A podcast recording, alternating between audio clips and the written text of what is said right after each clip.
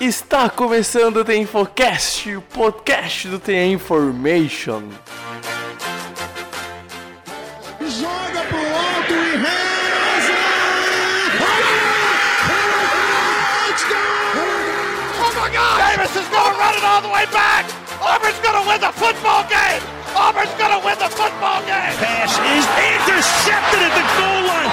A vitória do Kansas City Chiefs!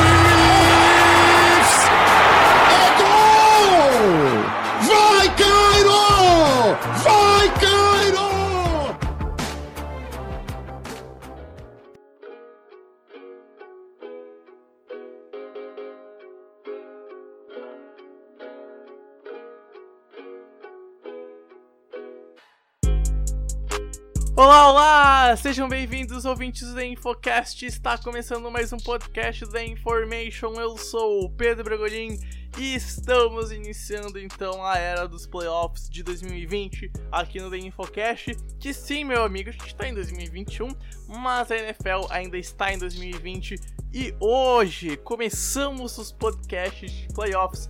Afinal, Pedro Matsunaga, a gente entra no mês mais gostoso do futebol americano, no mês mais delícia, dá pra se dizer assim. É o mais triste porque vai acabar a temporada, mas é quando o melhor futebol americano vai aparecer em campo, onde a gente vai separar os meninos dos homens, onde o gameplay vai ficar mais agressivo e a gente vai ver o top do top do top da NFL Pedro Matsunaga. Então, só quero falar uma coisa, eu estou muito animado pro próximo mês e eu espero que você também esteja, Jafa, porque playoffs, remember us!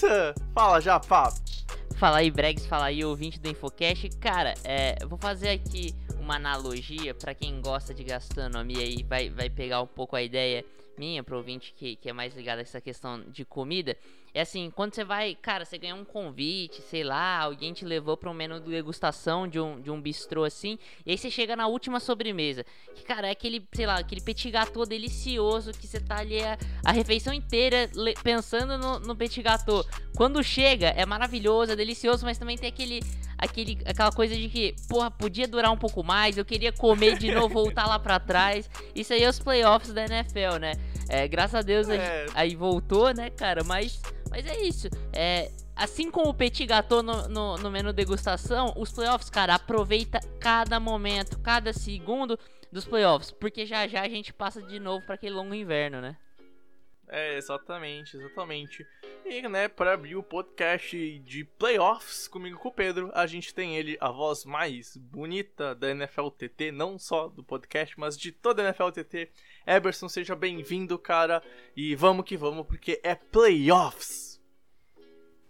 Fala Bregs, fala Japa, fala amigo ouvinte do The Information. É uma honra estar participando desse episódio. Eu simplesmente amei a analogia do Pedro. Eu vou roubar para mim sempre que possível. Mas aquele longo inverno com gigantes aspas, porque assim, imediatamente assim que a temporada acaba, a gente já volta a conjecturar sobre NFL e se divertir com os mock drafts. O, o A Information tem uma cobertura excelente de draft. A gente vai analisar combine, vai analisar tape dos jogadores universitários.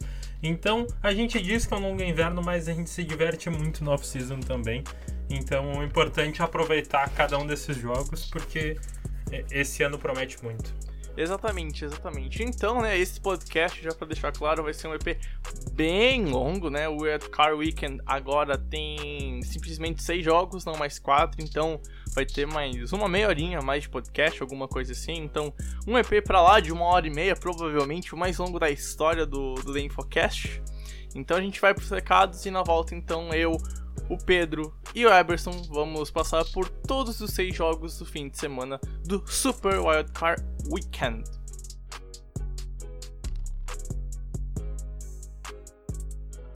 Bom, pessoas, lembrando então, né, que a gente tem o nosso site, o theinformation.com.br. Lá tem todos os conteúdos que a gente produz, seja em texto, vídeo, podcast, tudo sobre os playoffs vão estar lá no nosso site, então dá um clique, cara, você vai gostar do nosso conteúdo. Lá também tem um encaminhamento para nossas redes sociais, no Twitter, arroba InformationNFL, no Instagram e no YouTube da Information NFL, em qualquer agregador de podcasts da Infocast, o podcast do The Information, certo, pessoas? Lembrando que também vai estar linkado no post do podcast no nosso site, caso você esteja ouvindo por ele. Lembrando, né, o Pedro e o Eberson têm suas páginas na NFL TT, né? O Pedro é o Bortles BR e o Eberson é o Eberson Football, né? Então vai lá, dá um, um, uma seguida nos caras. O Eberson faz um grande trabalho sobre apostas, então você que gosta de apostar, o cara é o Eberson. É simplesmente isso, eu recomendo bastante, muita qualidade no, no trampo do, do Eberson. E por fim, né, a gente também tem o nosso apoio, se caso você gosta do nosso trabalho e quer que ele continue existindo. Cara, se torne um nossos apoiadores, você vai ter umas regalias a mais, então você vai ter mais futebol americano na sua vida e vai valer a pena. Confio e prometo que você vai gostar, certo, pessoas? Enfim, chega do blá blá blá dos recados, né? E vamos de fato para o assunto de NFL.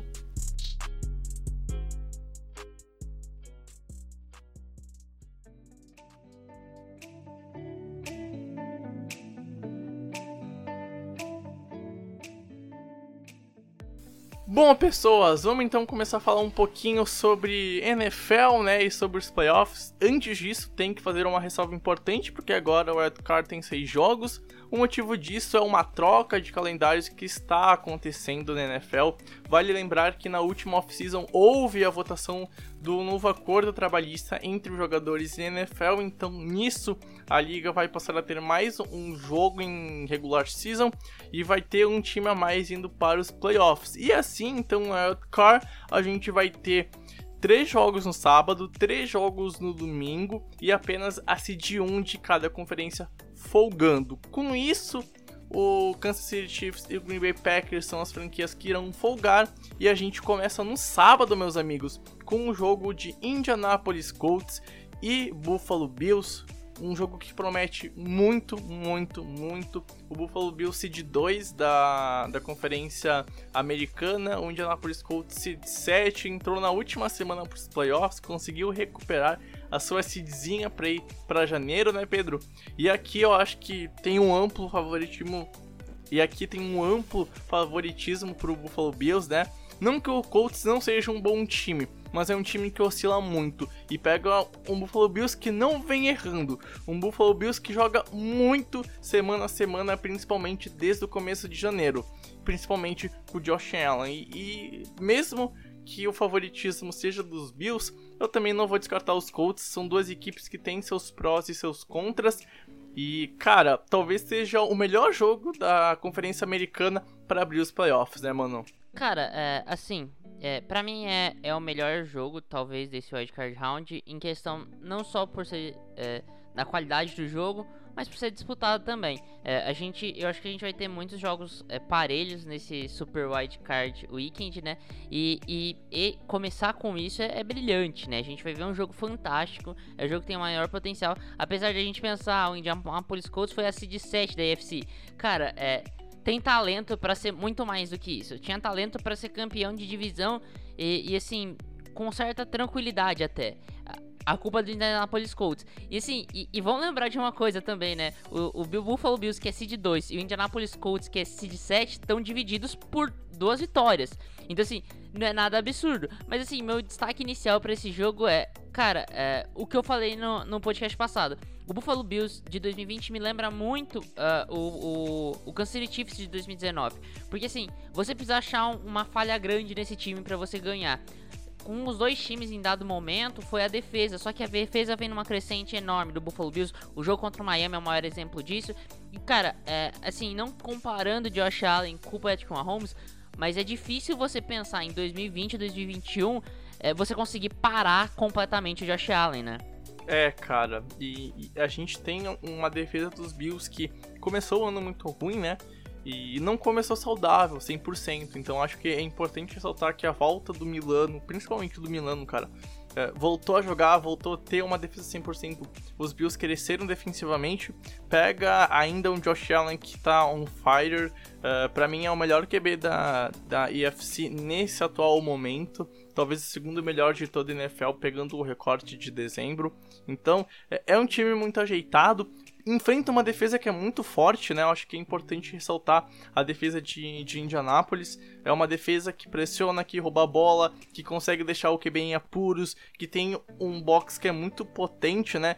E eu acho que o, o principal duelo vai ser a defesa de Indianápolis e o que ela pode fazer com o Josh Allen. Se ela vai conseguir quem sabe limitar o Josh Allen, uh, conseguir uma interceptação, vai conseguir deixar ele desconfortável ao longo do jogo, né? Porque o Josh Allen vem sendo um QB que vem estando muito confortável nos últimos duelos. E ele confortável vem sendo um QB muito perigoso. E a gente já viu ao longo da temporada quando ele ficou um pouco desconfortável, não conseguindo ficar no pocket, tendo que sair para lançar e, e sempre levando uma paulada ele não atuou tão bem, ele teve uma queda de rendimento no meio da temporada. Quando o, o, time voltou a atuar melhor, a OL voltou a jogar um pouquinho melhor e ele ficou mais tranquilo, virou o, o Josh Allen que começou a temporada. Então, eu não sei vocês, né? Mas pelo menos para mim, Eberson, eu acho que o grande confronto vai ser o que a defesa de Indianapolis Colts vai conseguir fazer contra o Josh Allen.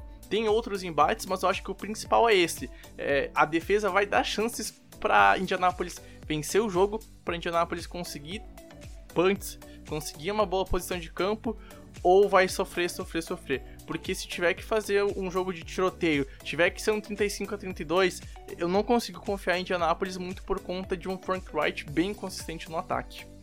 Então, eu, eu nesse, nessa semana eu tuitei sobre como eu achava o, o Baltimore Ravens parecido com o Tennessee Titans do ano passado. E comecei aí a fazer relações com os times dessa pós-temporada com a pós-temporada anterior. E, e, eu cheguei a uma conclusão que pode ser até um pouco supersticiosa, quase. Mas o Buffalo Bills, o Japa falou do, do Kansas City Chiefs, eu acho que tá nesse nível de jogo coletivamente, apesar de não ter é, é, esse, esse nível de, de talento, nominalmente, eles têm jogado nessa estatura de futebol americano. Mas me lembra o Baltimore Ravens do ano passado. É um time que chega muito forte, chega muito mais favorito do que, como o próprio Japa falou, o recorde das duas equipes diz. O, o, o Colts, sim, merece respeito e a gente tem um quarterback que não teve, que ainda não conseguiu se provar na sua única ida aos playoffs, que inclusive foi contra um time da AFC South, a mesma coisa que aconteceu com o Lamar Jackson ano passado. Uhum. O, o, Josh Allen também vem de uma temporada de nível de MVP. Provavelmente não vai vencer, mas Fala embaixo que eu tô gravando. Boca, foi um crítico dele aqui nesse podcast e teve o, o melhor que o play da AFC nessa temporada. Então eu acho que, que tem algumas semelhanças, embora eu ache o time do Bills mais, mais completo do que era o time do Baltimore ano passado, menos dominante. Uhum. No, no, no, decorrer da temporada regular, mas mais completo na questão defensiva, uma defesa que, que faz mais sentido. E, e eu acho que o principal matchup, na verdade, é o Jonathan Taylor Show. A OL hum, do verdade. Buffalo Bills e o ataque terrestre, a OL do Colts e o ataque terrestre do Colts que floresceu nesse final de temporada. Eu tinha comentado numa das minhas últimas vindas o, o impacto do Jonathan Taylor estava sendo mais baixo do que eu esperava. Uhum. E aí nesse último mês ele explodiu. E, e, a gente sabe que para parar um ataque tão explosivo como o Bills, e comparando novamente como o Kansas City Chiefs, como o Green Bay Packers, você precisa tirar a bola da mão do Josh Allen. O principal jeito de marcar o Josh Allen é, é, é homem a homem, é neutralizar o Stephon Diggs, sim, mas é não ter ele em campo para não correr esse sim. risco. É muito talento. Então, o Jonathan Taylor vai precisar ter uma grande partida com a sua L maravilhosa do Colts e a defesa vai ter que fazer seu papel e, e limitar muito o, o, o, tempo de posse do Bills para que o Colts tenha uma boa chance de passar. Que eu realmente acredito que o Colts possa passar, uhum. embora não seja o meu favorito. E, e, assim, né, vale lembrar que o, o fraco da defesa de Buffalo é justamente o jogo terrestre, né? É uma defesa que melhorou ao longo do ano, começou muito ruim esquisito. Acho que vale lembrar, principalmente o jogo contra os Patriots, Uh, New England não tem um ataque aéreo fabuloso, né? No caso, não teve, já tá eliminado de 2020. E correndo com a bola, cara, tanto com o Kenilton quanto com seus running backs, conseguiu quase vencer o jogo e perdeu num fumble e poderia ter ido pelo menos para overtime, porque na hora do fumble, Kenilton já estava em, em situação de field goal para deixar o Nick Folk chutar e empatar o jogo, né? E, e, assim, é uma defesa que começou muito ruim, melhorou um pouquinho, hoje tá no meio da tabela na, no quesito de jardas cedidas por, por, por jogo, na média, né? 120 na média. E, e, eu acho que é, é a grande chance dos Colts, como o Eberson falou, cara, é correr com a bola, é o Jonathan Taylor atrás de uma OL muito boa, que vem desfalcada, né? Eu acho que a grande perda dos Colts para postseason é o, o Castonzo, acabou se lesionando, vai ser fim de temporada para 2020, não joga nos playoffs, só 2021 mas ainda assim é uma boa OL, principalmente com, com o Quentin Nelson, né? Na minha opinião, melhor OL de toda a liga.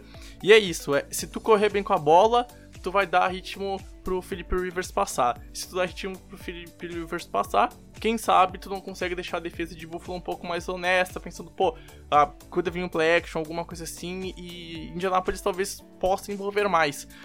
Mas tudo parte de um jogo terrestre, e, e talvez seja o grande matchup do outro lado da bola.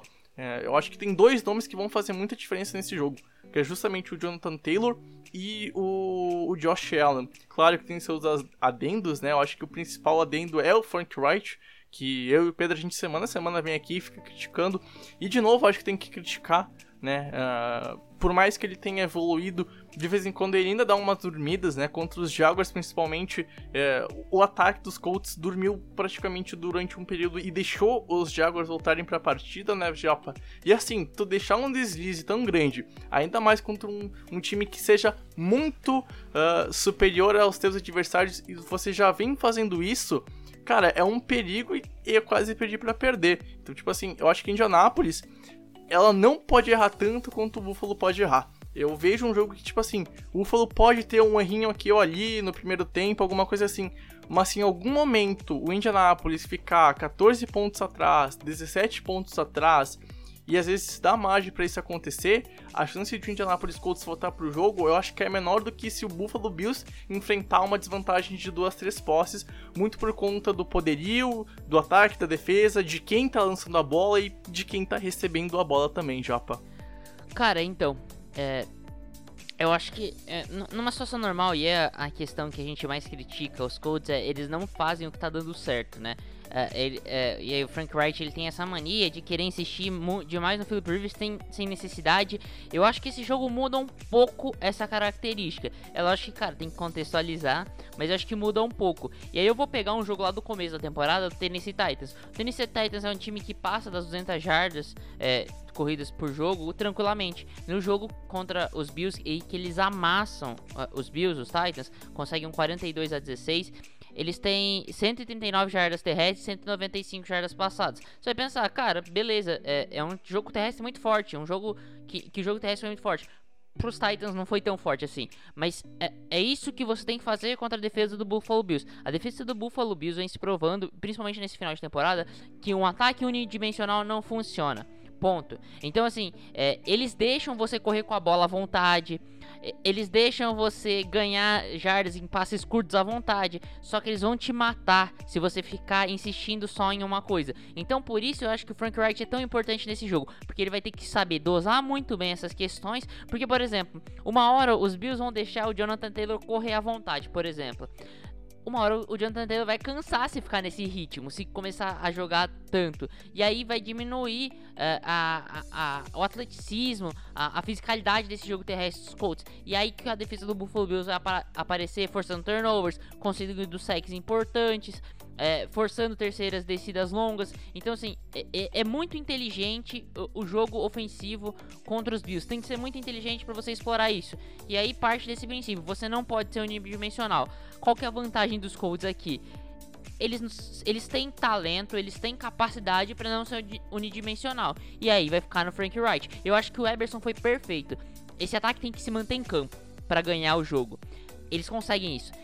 Cara, não adianta ficar pensando, cara, vou esticar o campo com o Philip Rivers. Não, a gente já viu a temporada toda que esticar o campo com o Philip Rivers é tentar forçar a interceptação. Cara, deixa o Philip Rivers trabalhar tranquilo, dá a bola pro Jonathan Taylor, dá numa primeira descida, faz um play action e deixa o Philip Rivers passar para 15 jardas, por exemplo, e, e trabalha, trabalha seu ataque. Uma coisa boa que o Indianapolis Colts faz é, é, dividir também carregadas. Muitas vezes a gente criticou a questão de não dar muita bola pro Jonathan Taylor, né? E às vezes usar muito running backs backups. Mas o Ryan Hines, eu acho que pode ser um cara importante nisso. Até para a questão de não cansar tanto o Taylor pro quarto período e saber dosar a força do seu principal jogador ofensivo para a hora mais importante do jogo, quando tu precisa converter talvez uma terceira para dois e tu não quer passar, tu tem que correr, tu vai usar o teu principal running back. E aí fica mais fácil tu correr e converter com o Jonathan Taylor lá no quarto período do que converter com o Heinz, por exemplo. Então, eu acho que também vai ter que ter uma inteligência em saber dosar a, os snaps. Saber que hora talvez seja melhor usar um ou usar outro. Então, eu acho que é, isso é uma, da, uma das estratégias. Eu acho que é uma estratégia importante é isso. Eu falei de não ser unidimensional, mas principalmente variar o jogo ofensivo. Porque é uma coisa que os Bills fazem, inclusive, no ataque. Eles soltam a bola. O Eberson falou bem que o Stephon Diggs é o, é o alvo principal, mas, cara, eles, o, o, Josh Allen consegue espalhar essa bola. E aí fica, é isso. É, é colocar o Mo Alex Cox no jogo, é colocar os recebedores em geral no jogo, é colocar os, os running backs. Inclusive, por exemplo, caras que não correm com tanta fisicalidade como o Hines, recebendo passes. E, e você variar esse jogo. Não dar um foco para a defesa dos Bills. Eu acho que essa é a estratégia é, pros Colts. E como a gente já falou em alguns podcasts antes, né, Bregs? É, e Eberson, eu acho que a gente tá falando mais sobre as armas dos Colts porque a lógica é os Bills ganharem, até porque, assim, talvez, eu acho que eu e o Bregs a gente concorda com isso, o Eberson não sei se concorda, mas também é, vê os Bills com um nível de jogo muito alto, os Bills é um dos melhores times da, da FC, pra mim, pro Bregs é o melhor time da FC. Então a lógica é eles ganharem. Os Colts podem ganhar se eles conseguirem usar bem essas chaves do jogo, né? É, exatamente, exatamente. E passando então de confronto e de conferência, né? O segundo jogo do Wild Card no sábado é Seattle Seahawks, Los Angeles Rams. O jogo ocorre às 6h40 da tarde, se tudo der certo e a gente não tiver um atraso por conta de overtime, né? Vale lembrar que às vezes um jogo de, de playoffs acaba indo pro overtime e atrasa o começo do jogo posterior, né?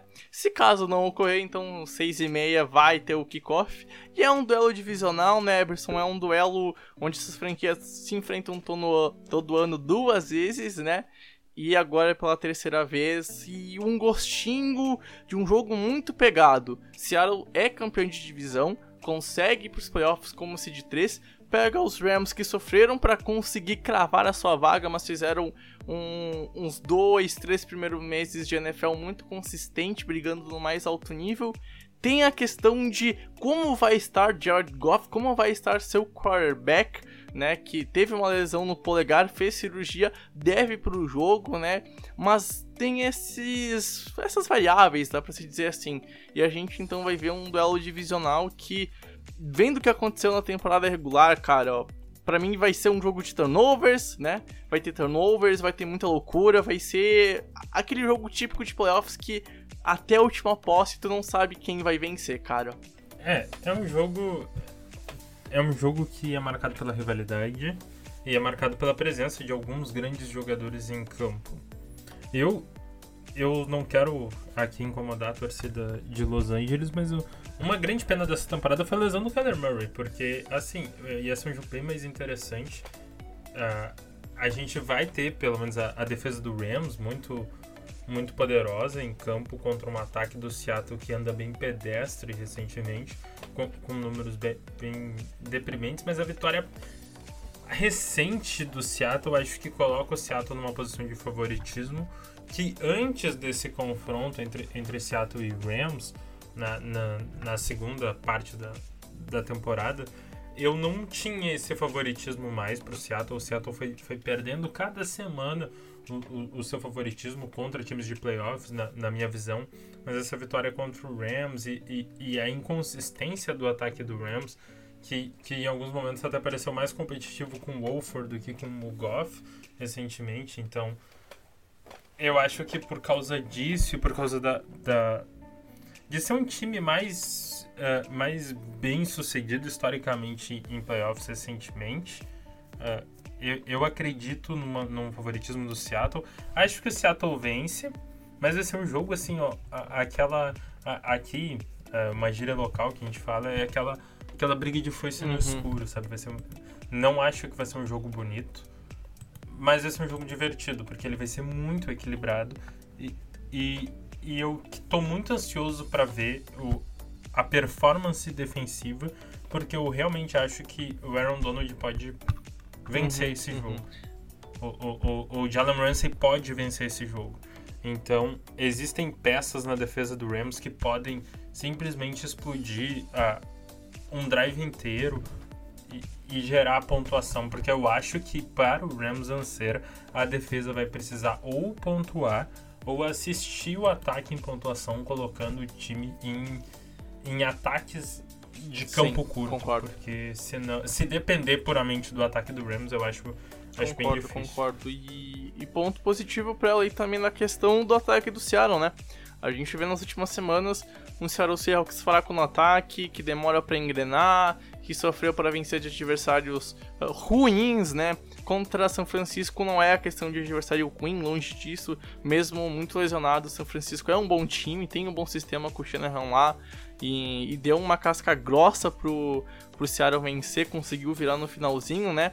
Mas já faz algumas semanas no, no podcast que a gente vem falando, seja com quem tá aqui, né? E todo mundo concorda que o Seattle vem dormindo no ataque, o Russell Wilson vem dormindo, vem demorando pra engrenar num jogo. E é perigoso quando vai enfrentar a principal defesa da liga. Pra mim é a melhor em talento, é a melhor defesa em stats contra o jogo aéreo, que talvez seja o grande foco do Seattle, né? Com, com DK Metcalf, com Tyler Lockett, com Russell Wilson que começou o ano de MVP e hoje talvez nem receba votos pro, pro prêmio, né? E tem uma boa defesa terrestre, a terceira melhor da, da NFL, ou seja, ela consegue parar qualquer tipo de ataque e às vezes acaba sendo sobrecarregada por um próprio ataque dos Rams fraco, que não consegue engrenar, que não consegue correr, que, que sofre várias vezes, principalmente por erros do seu QB. E, e é importante, principalmente, tu ter uma ótima defesa nos playoffs para conseguir fazer o que o Robertson disse. É, dar campo curto ao seu ataque e principalmente roubar a bola. E o Russell Wilson já teve problemas de interceptações contra o Los Angeles Rams nesse ano. E mesmo que ganhou o jogo na, na volta, né, lá em, em Seattle, sofreu em algum momento daquela partida. Então, né, Japa, é, é aquilo. Vai ser, eu acho que um embate feio, vai ser um, um embate onde talvez a defesa dos Rams de fato vá decidir o jogo junto com o ataque do Seattle. Eu acho que as grandes forças dessas duas franquias estão nesse ponto. É a defesa contra o ataque de Seattle e talvez o que o Russell Wilson consiga fazer. Ou se o Russell Wilson de fato entrar no jogo como a gente conhece o Russell Wilson entrando em partidas, né? Cara, então, é, eu acho que tem dois fatores aqui. É, primeiro de tudo, né, já pra. Como a gente faz a prévia da partida, não só dos times. Cara, se você, se você odiou o Super Bowl 53, 53, Rams Isso aí, e, foi, foi, Patriots, foi os Patriots e Rams, né? espere já mais um jogo bastante defensivo em que o Rams participa nos playoffs, cara. É, é isso. Uhum. É, a gente vê um, um- eu acho que é, é- a gente vê dois ataques em decadência. É, tanto o, o Seattle Seahawks como os Rams, eles vêm numa decadência muito grande e que pra mim é completamente inesperado. Eu não esperava nenhum dos dois times tendo essa decadência ofensiva. E, e- e uma defesa que pra mim é a melhor da NFL, que é a do Los Angeles Rams, e uma que vem numa crescente enorme. É, eu acho que se eu chegasse na, na, sei lá, na semana 4, na semana 5 e te falasse, ó, a defesa do, Sierra, do Seattle Seahawks vai estar jogando assim, você ia dar um tapa na minha cara. Falar, cara, você tá maluco, tá viajando. A defesa do É, Seahawks... e a- aproveitar pra fazer um parênteses e perguntar pra vocês. Hoje a defesa do Seattle, né, pegando o recorte curto de, de- dos últimos três jogos, mais ou menos assim, e dá pra dizer que é uma defesa top 10 ou jogando no nível que seja próximo do top 10, porque pelo menos eu acho que tá conseguindo fazer Então. isso, tá? É, é assim, joga no nível de top 10. O problema é que não enfrentou nenhum ataque que é de nível de top 10. É, incluindo os é, Rams justo, nesse, justo. Nesse, nesse meio do bolo, entendeu? Justo. É, Uhum. a, a gente vê, assim, o, pós aquela vitória para Arizona Cardinals, que a defesa se comporta bem, mas tem aquele Kyle Murray que talvez estivesse machucado. Depois desse jogo, eles não enfrentaram nenhum ataque muito potente. Eu acho que isso ajudou bastante também essa crescente da defesa do Seahawks, talvez. Mas é, eu tenho um elogio a fazer no ataque do Seahawks nos últimos jogos. Diferente do começo de temporada, da primeira metade da temporada, esse é um ataque que vem cometendo poucos turnovers. E isso também, Uhum. isso dá o jogo das vitórias pro Seahawks. É lógico que, cara, é, você espera mais esse ataque do Russell Wilson tudo, mas assim, é, eles estão permitindo a defesa fazer o trabalho sujo, o trabalho duro e estão conseguindo ganhar jogos. Então, para esse jogo dos Rams é importantíssimo isso. Russell Wilson, é, o, o, o, Carson, Chris Carson e, e, todos os outros, quem mais com aquele fumble que ele teve, por exemplo, contra Dallas Cowboys, assim, não cometa turnovers. Isso é muito importante nesse jogo para Seattle. E, e pro lado dos Los Angeles Rams, e aí aí pode parecer contraditório, eu queria é, saber o que vocês pensam também. Eu acho que o segredo tá no George Goff. Ah, o jogo terrestre, agora tem dois running backs, não tem só o, o, o, o Malcolm Brown. O Ken Akers voltou, apesar de eu gostar mais do Darren Henderson, pra mim é, é o meu running back preferido desse time, mas ele tá na injury reserve. Mas assim, é Jared Goff. Pra mim é, é Jared Goff. Se o Jared Goff jogar bem, é, os Rams Cara, eu acho difícil os Rams não ganharem esse jogo. Eu, acho, eu diria até impossível. Se o, se o Jared Goff acertar no jogo, eu acho, eu acho que é impossível os Rams perderem esse jogo. Não é impossível porque tem o Russell Wilson do outro lado, mas assim, eu acho muito difícil os Rams ganharem esse jogo, é, perderem esse jogo. Por isso que assim, é, uma das, um dos segredos pro Rams ganhar esse jogo é o que o Eberson falou. É a defesa pontuar, a defesa permitiu o ataque pontuar. A outra é o Jared Goff jogar bem. Pro Seattle Seahawks, eles dependem de um Russell Wilson extraordinário e de que o Jared Goff entregue a paçoca do outro lado. Para mim, assim, fica muito claro é, qual que é o jogo do, dos dois times, assim. O que, que, eu posso falar é, como apostador inveterado, assim, ó, primeira coisa, vai no under de pontuação. Segunda coisa, vai no over de turnovers, porque vai ter turnover nessa partida e, e, e será plural. Mas o que eu posso dizer é que esse talvez seja o jogo que eu menos tenho interesse de ver em todo o playoff. Porque eu acho que vai ser um jogo, um jogo bem, bem esteticamente desagradável, assim. Mas é uma coisa assim, que pode ser resolvida simplesmente por um, um vintage McVeigh, um, um McVeigh retrô no, no, no, seu play calling, assim, voltando aqueles play callings diferenciados que, que, que ele vinha fazendo, que, que consiga mascarar o, algumas questões do, do, seu ataque, especialmente do Jared Goff, ou um Russell Wilson retrô. Se pegar, o, o, se for o ataque do Rams da quinta da sexta rodada, o Rams vence. Se for o ataque do Seattle da quinta da sexta rodada, o Seattle vence. Então é o time que conseguir encontrar a, a sua melhor versão de 2020 no seu primeiro jogo de 2021 é o que vai sair com a Cara, vantagem. Não, não tenho mais muito o que acrescentar, não. É, é, concordo com tudo que vocês disseram. E, e assim, é, é, um daqueles jogos que a gente talvez vai chegar aqui no próximo podcast e falar, ó, o time que menos errou levou. Ou o time que conseguiu pontuar sobre os erros dos outros, né? Interceptação, fumble, não só roubar a bola, né? Até em turnover on downs, mas pontuar após esses roubos de bola. Acho que vai ser isso importante. Talvez a gente vai chegar aqui e falar, ó, o jogo foi 20 a 17 para qualquer um dos lados. E o time que ganhou teve 7 pontos sobre os turnovers que conseguiu concluir no jogo e o time que perdeu não conseguiu nenhum ponto pós turnover. Então acho que talvez o ponto de tu roubar e pontuar vai ser o decisivo. A gente fala muito sobre roubar a bola, mas pouco adianta se tu roubar e tu for pro punch na sequência. Né? Vai te ajudar a vencer, vai ajudar a tirar o ritmo do ataque adversário.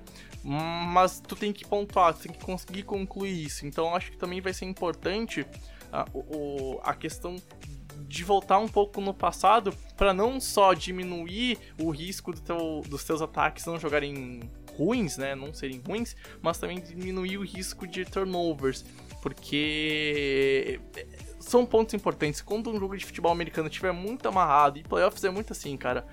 Um turnover com um TD, sério, pode destruir o jogo e pode decidir quem vai vencer a partida. Então, olho nisso. A gente tá, provavelmente vai chegar a segunda e vai falar: ó, o jogo foi ganho nos mínimos detalhes por X motivo, por Y motivo, e isso fez a diferença, porque no micro tal time jogou melhor do que o, o seu adversário, certo, e, pessoas? E só, só uma última coisa sobre esse jogo. Como é playoffs, eu vou adotar esse estilo aqui nos podcasts aqui de preview. Meu favorito é o Los Angeles Rams, não vou ficar no muro aqui, não. É, eu também concordo, meu favorito é o Los Angeles Rams. Se o Robertson quiser falar, pode falar, se não quiser também tranquilo. Mas assim como a gente falou do favoritismo do, dos Bills, para mim o meu favorito é os Rams. Quando eu tô muito em cima do muro e é um jogo de playoff ou é um clássico divisional, nesse caso os dois, eu vou no, no fator para mim que é o mais predominante. Eu vou no meu QB play favorito. Então, meu favorito é o Seattle Seahawks. Bom, pessoas, passando então pro próximo jogo, a gente vai ter a zebra dos playoffs de 2020 o Washington Football Team, campeão de divisão com 7 vitórias e 9 derrotas, recebendo em casa o Tampa Bay Buccaneers, que foi seed 5 com uma campanha de 11 vitórias. Então, é aquilo que parece uma coisa maluca de acontecer, de um time melhor tendo que viajar para enfrentar um time bem pior nos playoffs. Acontece assim que a NFL uh, ah, tem só as regras, né? E às 10h30 a gente então vai ter esse embate do pior time indo para pós-temporada, pegando um, um, time tão quente que é o caso de Tampa Bay nas últimas semanas, né? Uma evolução no time de Tampa, né? Já pra gente ver o Tom Brady jogando melhor, né? O, o QB de 43 anos foi o melhor QB nas últimas três semanas em TDs, em jardas, em passes completos. Então, Tampa Bay eu acho que chega no melhor ritmo de jogo possível para os playoffs. A defesa voltou a atuar bem, o ataque voltou a atuar bem depois de um novembro bem, bem turbulento, bem por baixo, né? Tem a questão da lesão do Mike Evans, né? Que ele tem chance de jogar, mas até o momento que a gente está gravando o podcast ele não conseguiu treinar durante a semana, então uh, deve ir como duvidoso. Se jogar, não vai estar 100%, obviamente, né?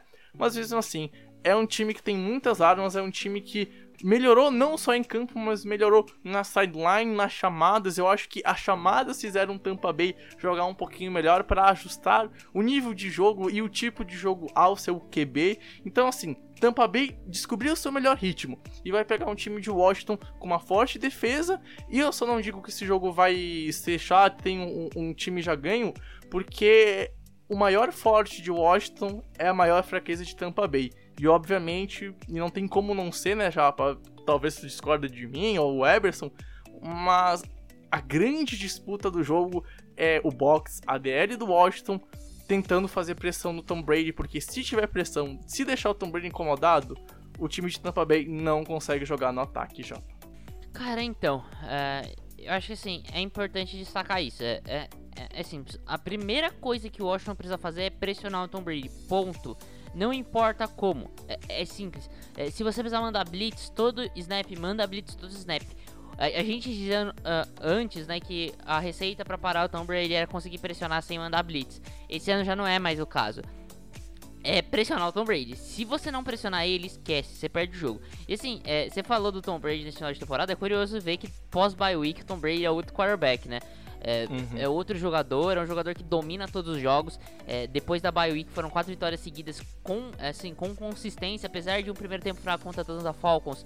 É, de resto, cara, passeou esse, esse ataque do, do Tampa Bay Buccaneers. A questão fica por isso, o Mike Evans vai jogar ou não? Eu acho que esse é, é um foco, como vai funcionar o ataque do Tampa Bay Buccaneers sem o Mike Evans. Não acho que nesse primeiro jogo o Tom Brady vai ter muitas dificuldades em relação a isso, porque, cara, o Tom Brady historicamente foi um cara que soube trabalhar muito bem os seus recebedores, ele sabe botar a, a bola na mão de vários jogadores e, e, e, e, os Bucks estão servidos de bons recebedores, de bons running backs também. Então acho que isso não vai ser um problema. Mas para Washington é isso, cara. É, você falou muito bem, Bregs. É pressionar o Tom Brady, não importa como. Vocês têm que pressionar o Tom Brady. E aí a segunda chave é não cometer turnovers. Eu não sei se o Alex Smith é capaz de fazer isso, mas, mas ele antes era considerado game manager. O cara que trabalhava, corria uma outra bola, fazia passezinho curto e cometia poucos turnovers. Esse ano é um jogador uhum. que comete muitos turnovers. E cara, se você é o azarão, você não pode errar. E para mim, esse uhum. é o uhum. ponto. E é importante destacar isso, né? Vamos falar a verdade. E assim, é, é, chato ter que sempre ficar falando da lesão, né? E todo mundo fala da lesão do Alex Smith como um ponto positivo, que ele voltou a jogar e tal, né?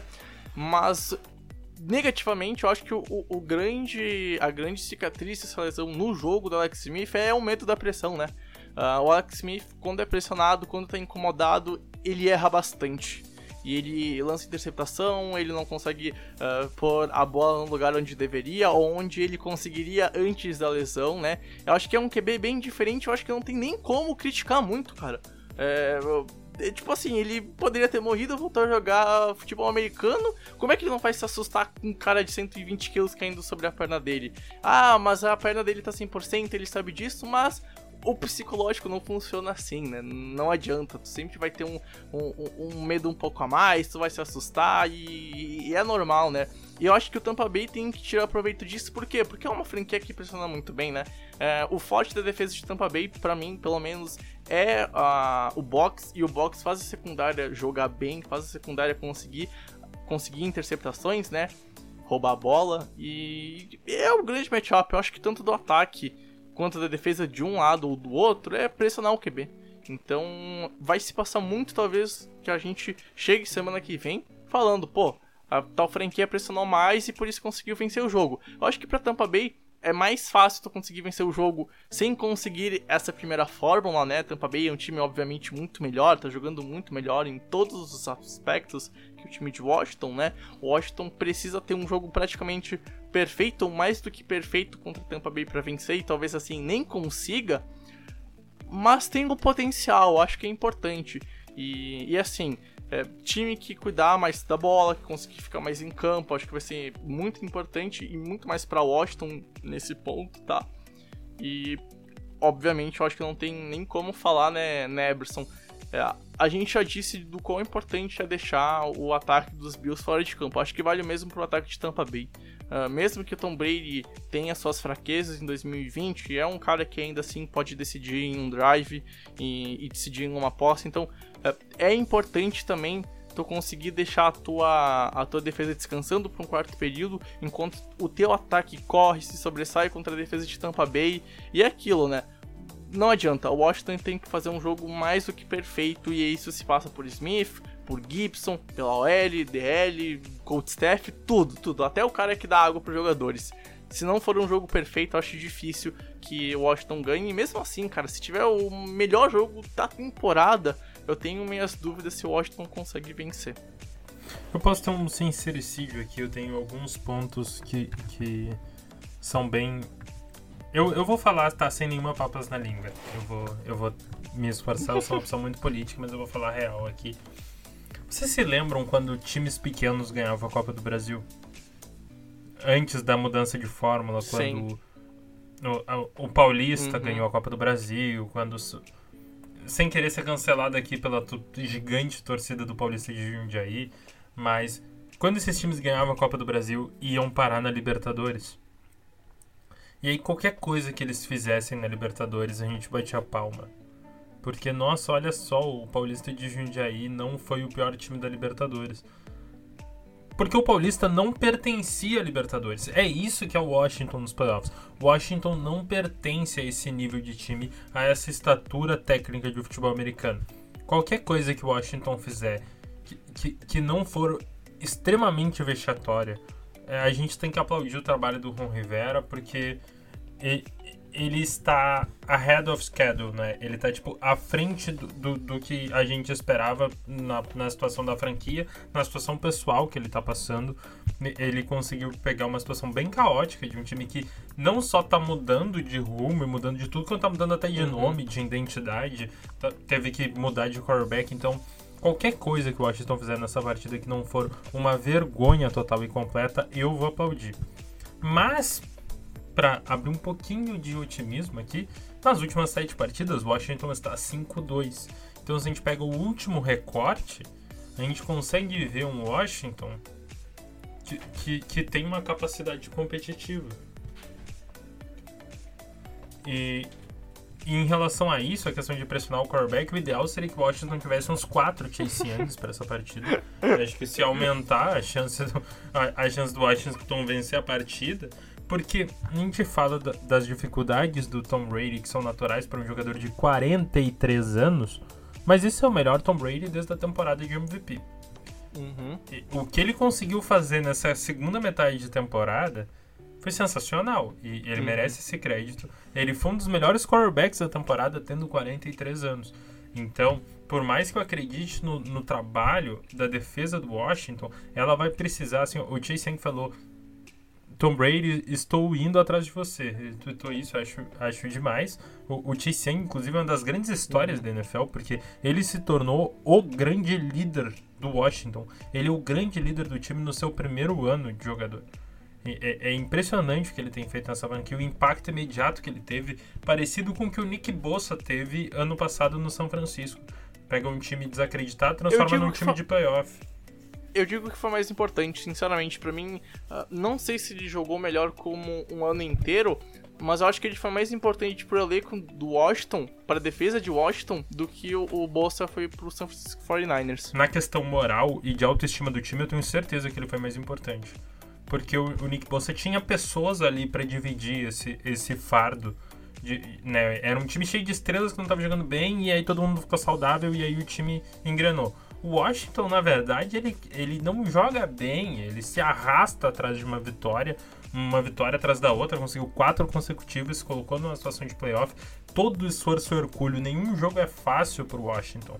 Então, o ideal pro Washington é fazer com que esse jogo seja o mais feio possível. Enquanto o jogo for mais horroroso possível, maior a chance do Washington conseguir uma zebra. E aí a gente precisaria que o, o Alex Smith não tivesse turnover, que alguém além do, do nosso queridíssimo Terry McLaurin fizesse alguma coisa no corpo de recebedores do Washington, que, que o, o Tyrande que fez uma grande temporada consiga novamente uh, achar espaço nessa defesa. Mas assim, eu já vou adiantando, é, é Tampa Bay por bastante e, e uma uhum. interceptação do Anton, Antoine Winfield Jr certamente num, num, num, overthrow que o Alex Smith vai dar quando for pressionado em direção ao Tyrande, a bola vai cair no colo do Anton Winfield. Isso pode gravar isso, que eu tenho certeza que vai acontecer. Uma grande partida do Chase Young procurou essa temporada e, e torcer para que o Washington não perca de muito para não tirar a graça da partida. Japa, para terminar a discussão desse jogo, também é Tampa Bay por muito, como o Eberson já adiantando o meu, também Tampa Bay por muito, ou acho que vem zebra ou não vai ser tão fácil assim pro time do Brady? Cara, Tampa Bay por muito vai ser, eu, eu tô cravando aqui que vai ser o pior jogo dos playoffs. É, cara, olha o Jason Pierre-Paul com uma interceptação, ele já fez isso algumas vezes nessa temporada. E, cara, é, é a cara do, desse Tampa Bay enganar o Alex cara, Smith numa interceptação aí. E é isso. Ah eu ia fazer uma piada, mas eu não, eu vou me segurar. Não, não, não, não, não, não, não. Fica, eu não vou ficar não, com peso e, na e consciência. E vamos destacar aqui um negócio legal que agora, eu não sei se é no Brasil inteiro, mas no estado de São Paulo eu acho que é proibido soltar fogos de artifício com barulho, né, pros animais. É, é, no, é no, Brasil, inteiro. inteiro. Isso, é, isso é muito inteiro. legal, entendeu? É, exatamente. Então fica aí a dica, principalmente pra, pra quem é americano e comemora o 4 de julho no Brasil, né? Enfim, Fica, fica a, a, dica, tá, pessoas? Enfim, quem tem. Tá, eu, eu posso falar uma coisa? Deve? Eu preciso tirar isso do meu peito. Eu falei que ia fazer um sincericídio, mas eu não terminei. O, o Alex Smith, ele é um grande ser humano. Ele é um péssimo quarterback em 2021. concordo. Ele é muito ruim. Concordo, concordo. Mas ele. Que isso não apaga a história dele. Uhum. Que, que é um exemplo para muitos atletas. Um exemplo que eu recomendo quem tiver estômago ver o documentário dele, mas assim, ele é péssimo quarterback. Ele não tem condição de estar entrando no playoff. É, é, é, e dá uma agonia no torcedor. É horrível de ver ele jogar, uhum. porque tu fica com, com medo constante de que ele quebre no meio durante a partida. Uhum.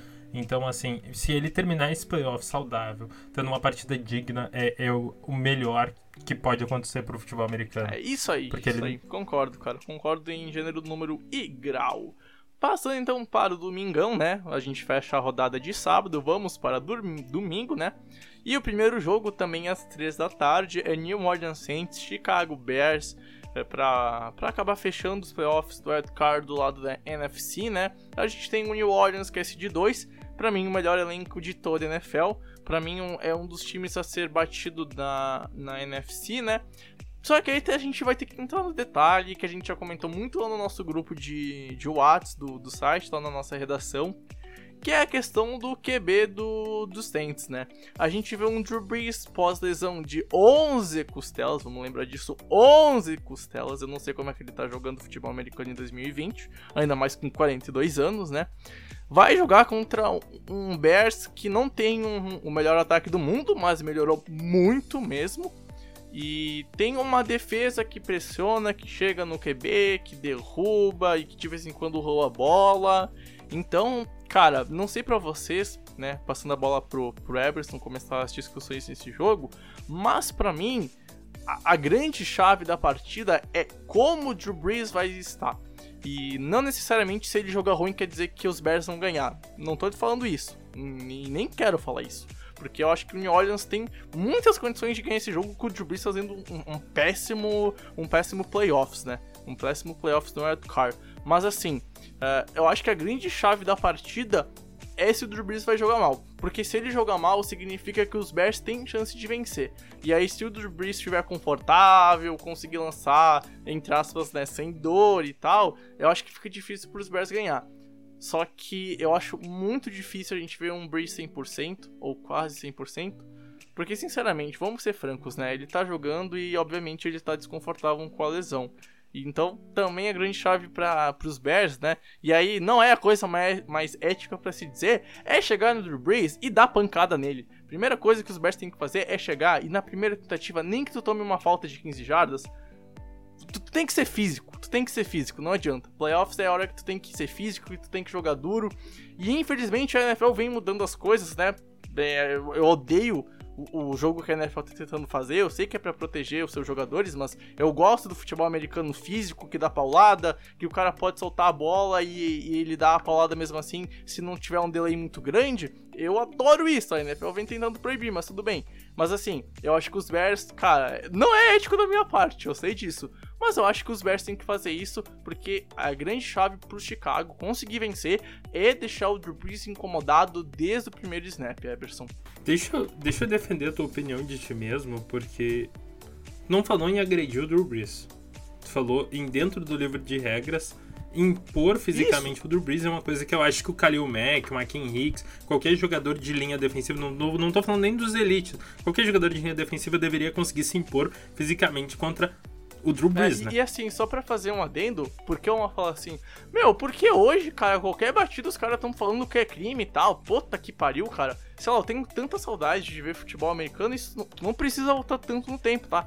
Tu pode voltar 5, 6 anos atrás, em questão de bater em QB, era outro futebol americano, tá? Eu me viciei em NFL 2013 e 14 e era outra questão de bater futebol americano. Tu não precisa voltar pros anos 2000 para isso, tá? Enfim, feito o meu repúdio às regras que a NFL tá, tá aplicando, tá? Porque, meu Deus do céu.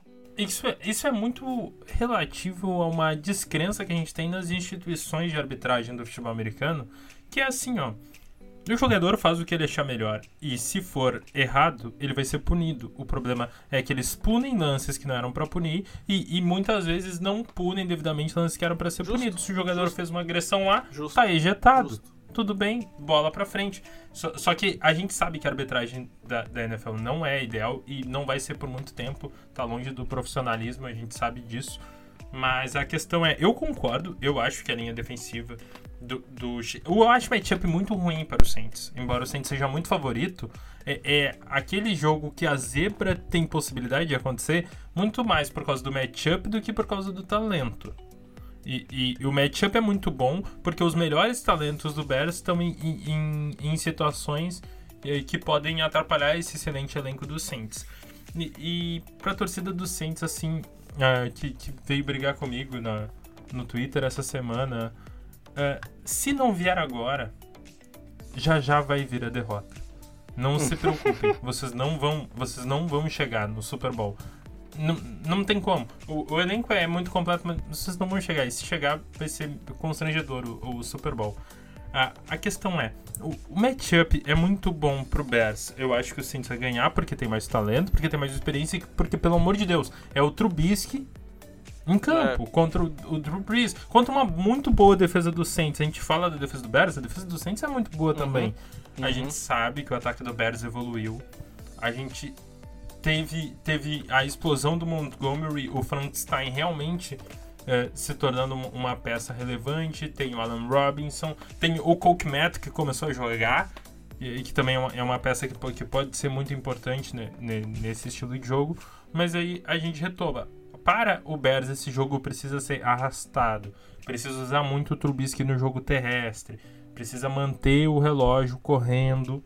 E, e precisa pontuar. O, o, o, o Bears tem uma vantagem que é a temporada incrível do Cairo Santos dentro do domo. Uh, toda, todo drive o, o Bears vai precisar pontuar sempre que possível, gastar tempo uhum. no relógio e, e, fazer o seu papel defensivamente. Eu acho que o Saints é favorito Mas eu, eu não vou, por exemplo, apostar no Saints, porque eu não tenho esse, esse conforto pelo, pelo nível que o Bears começou a apresentar no, nesse final de temporada e porque eu não tenho nenhuma crença no Saints em playoffs, eu cansei de ser trouxa. Cara, para mim é simples, é Chicago Bears nas últimas 10 partidas tem 3 vitórias, duas delas são contra dois times que são os três piores da liga.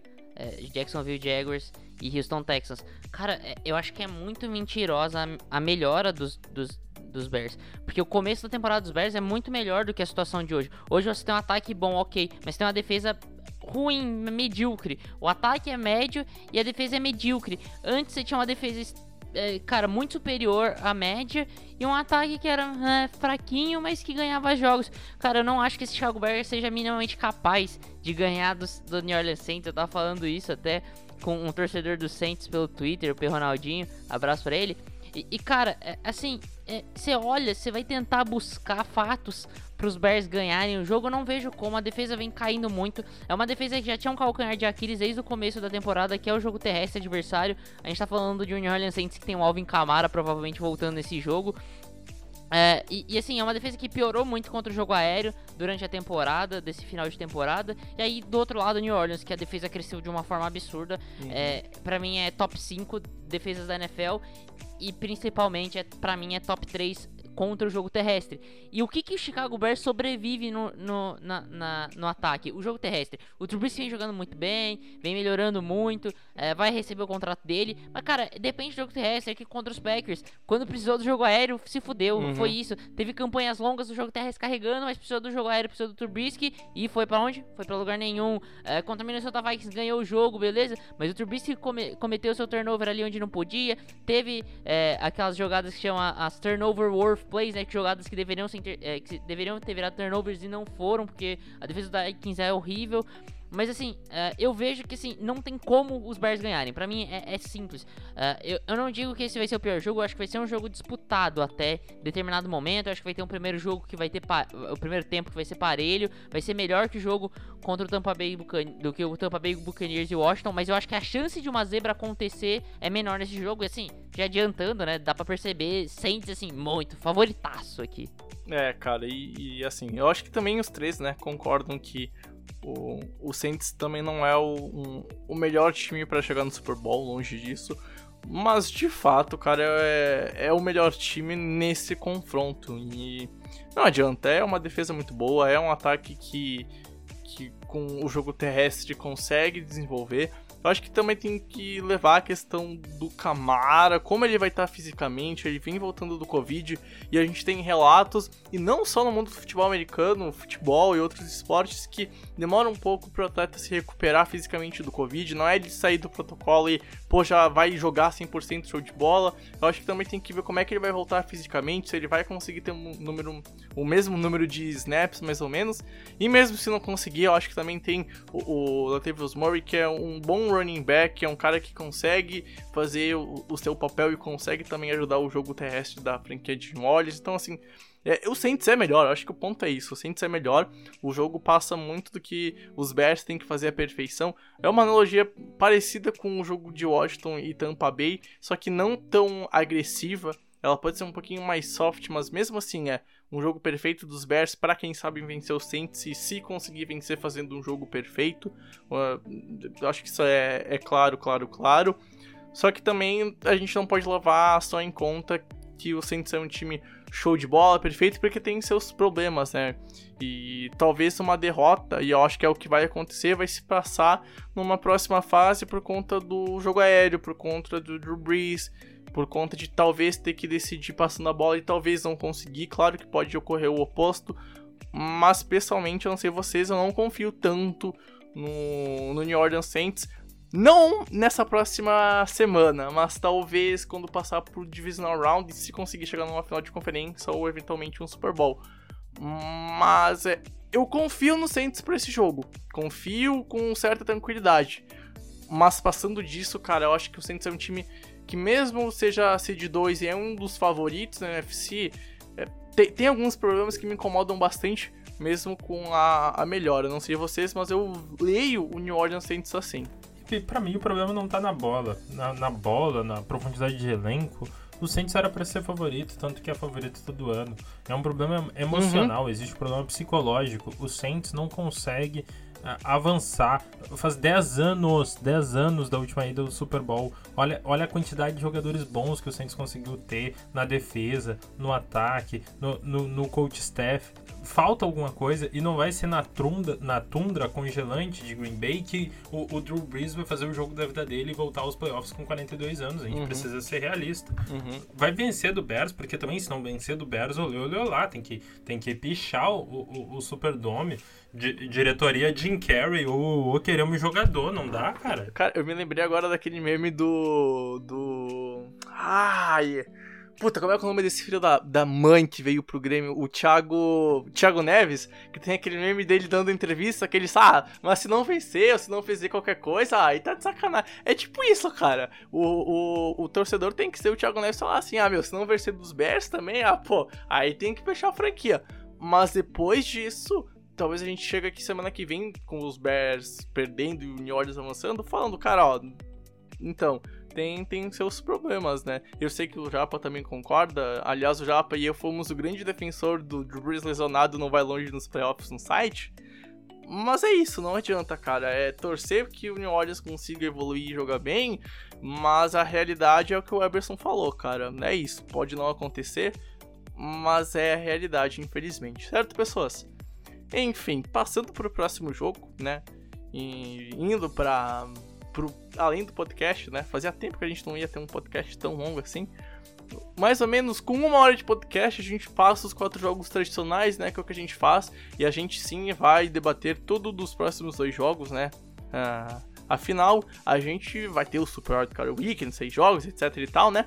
E Tennessee Titans vai receber o Baltimore Ravens, um matchup que aconteceu ano passado, né, Japa? Só que bem diferente desde o mando de campo, que hoje é do Tennessee e ano passado foi de Baltimore, até pro nível de jogo, né? E muita gente vem falando, ó, oh, cuida que o Tennessee vai fazer a mesma coisa, ó, oh, cuida que o Tennessee vai conseguir fazer aqui ou ali igual. E eu acho que é bem diferente, né? Uh, 2020 pro Tennessee Titans é um ano muito aquém do que foi ano passado. Foi pros playoffs, foi campeão de divisão, show de bola perfeito.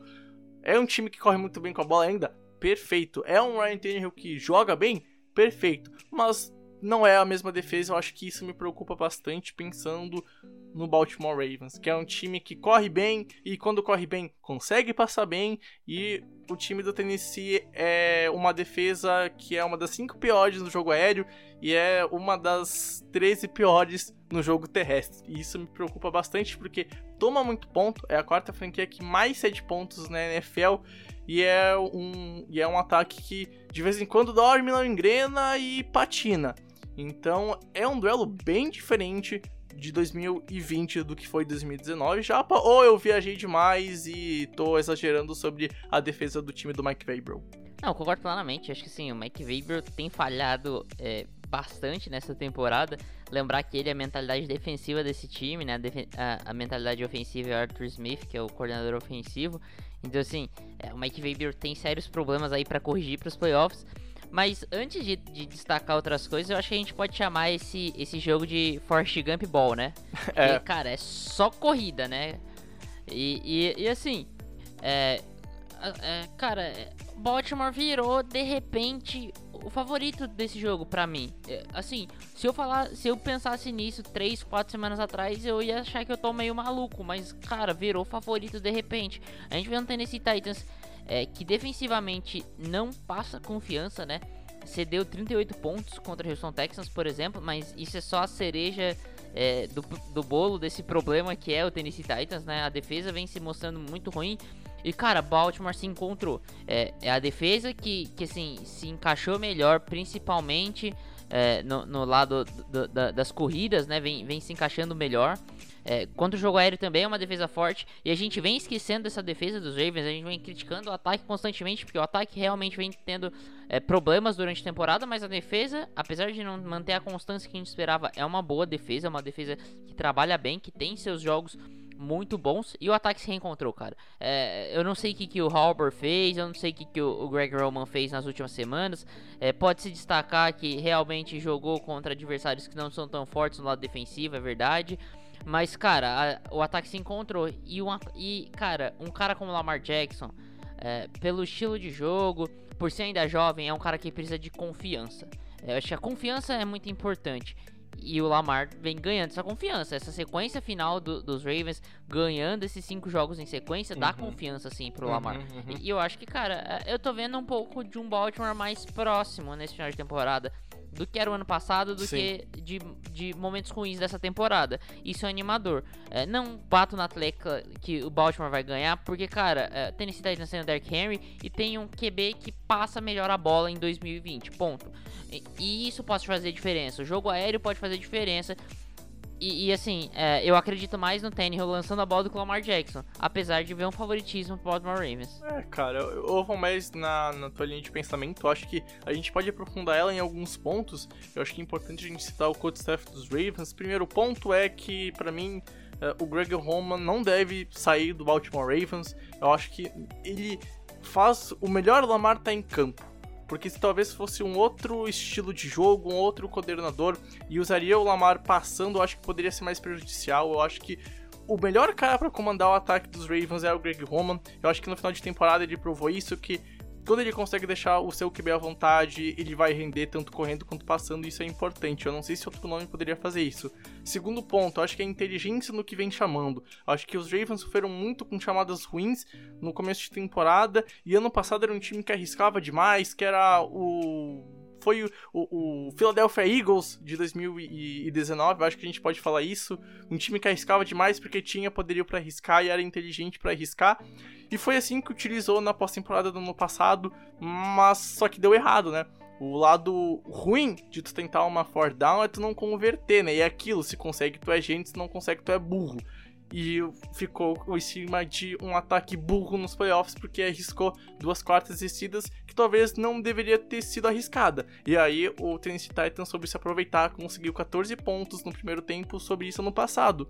Eu não vejo os Ravens sendo tão agressivos mais uma vez, ou pelo menos sendo agressivo em horas que não devem ser agressivos. Eu acho que os Ravens, eles evoluíram em vários quesitos que não estão tão postos em stats que todo mundo vê sabe? Eu acho que os Ravens hoje é um time que pensa mais, que não é tão, entre aspas, inconsequente. Eu acho que é importante tu ser agressivo até o limite de tu não ser burro. Ano passado, às vezes, para mim, os Ravens passavam do limite entre agressividade e burrice. E não, eu, eu não vejo mais isso acontecendo, tá ligado? E eu acho que, mais do que isso, também quando arrisca, arrisca de forma inteligente. Ano passado, as duas quartas descidas foram o Lamar pegando a bola e correndo pelo meio. E eu li as duas antes do snap, e se eu li de Guaporé, Rio Grande do Sul pela TV, eu acho que a defesa do Tennessee também conseguiu ler. Então, assim, eu não vejo mais essas gritantes falhas nos Ravens que eu via no passado nesses pontos, tá? É importante falar isso. Ainda concordo que é um ataque aéreo ruim, ainda concordo que é um time que precisa melhorar em vários aspectos, mas tem evoluções para esse ano que causam com a piora do Tennessee.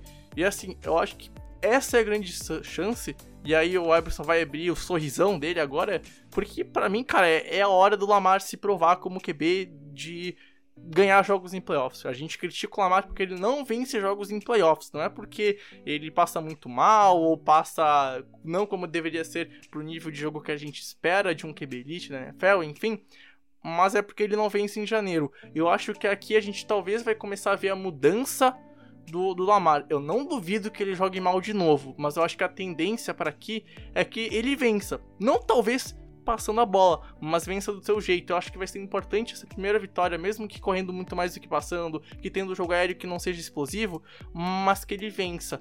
E eu acho que o Baltimore tem as armas desse jogo para vencer, correndo e até mesmo quando precisa passar, se o jogo terrestre entrar quando passar. Porque aí vale a menção que o Baltimore é o pior ataque aéreo da NFL, mas é a melhor unidade correndo com a bola em toda a liga, cara.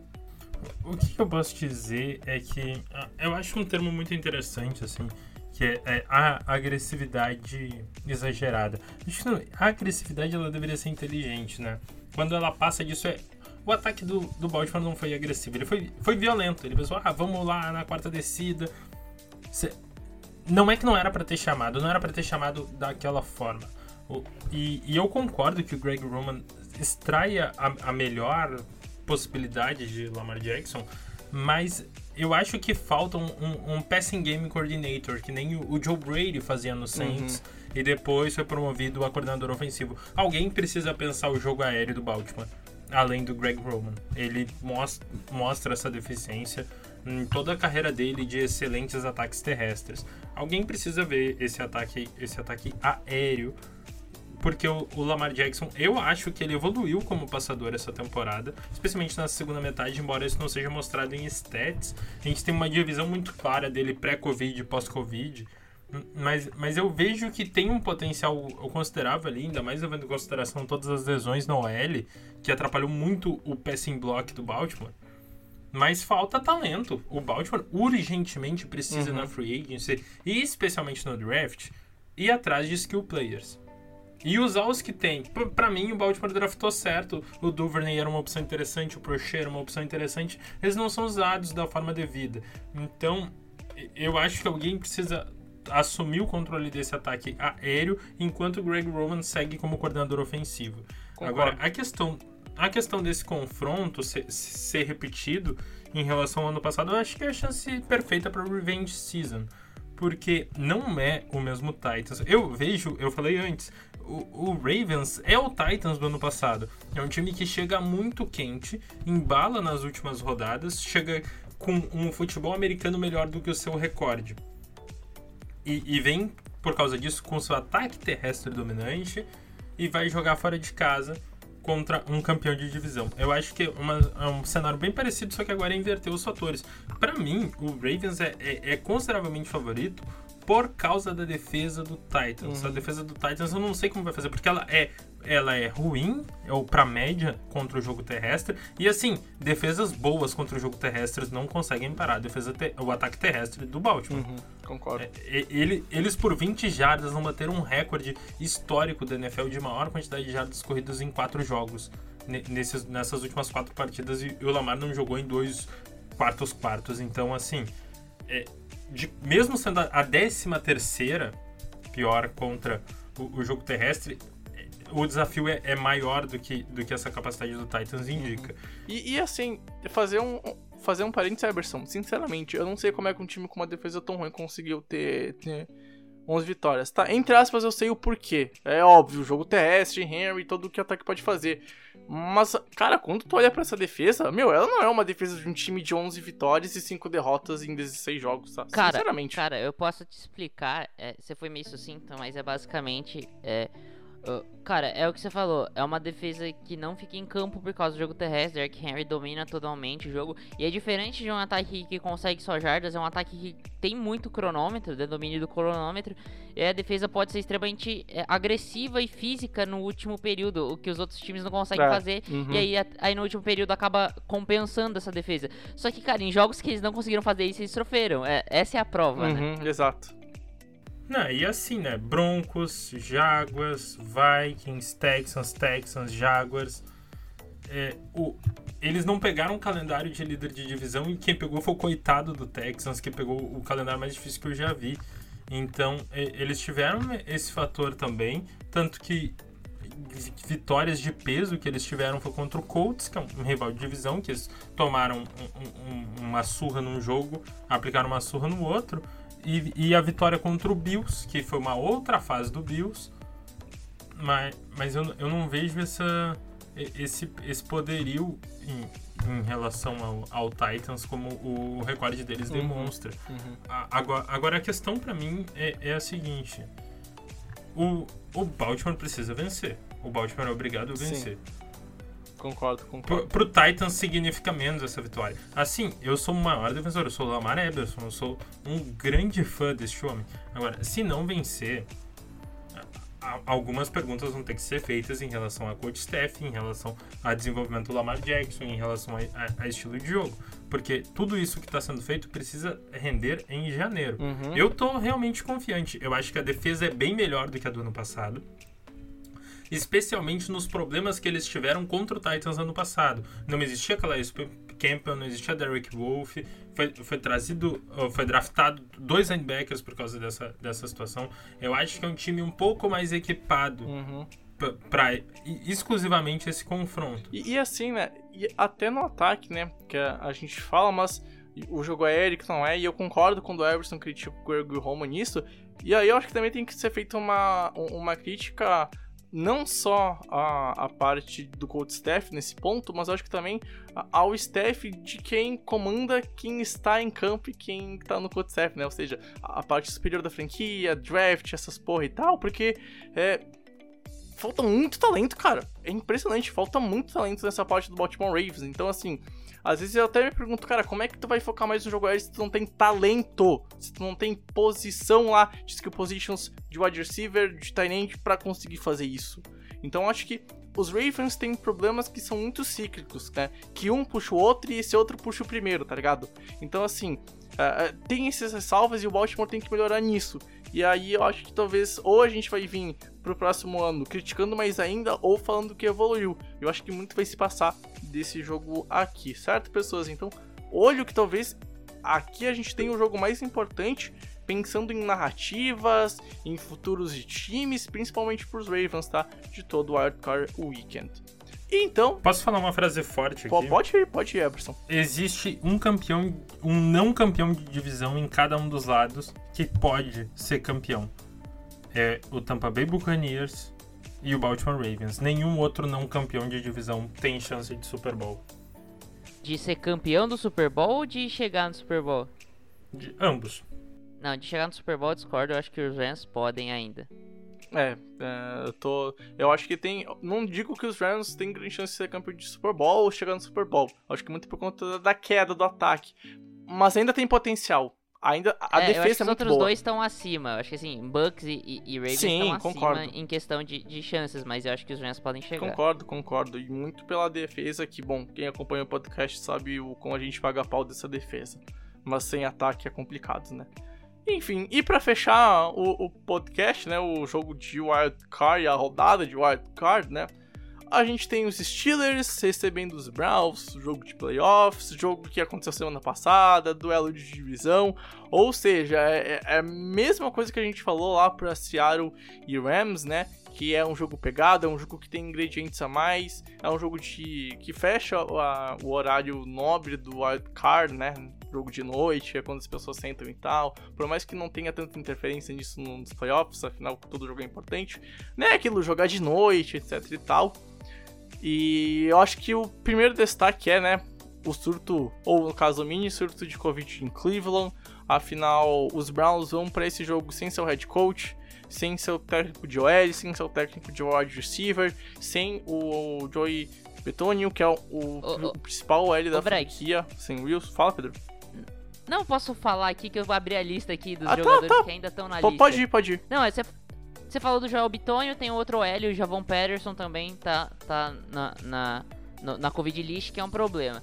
Aí o- wide receiver Kendall Rod, que, tem, que vinha numa crescente, também tá. Tyrant, Harrison Bryant também tá. Dois linebackers, Malcolm Smith e BJ Goodson.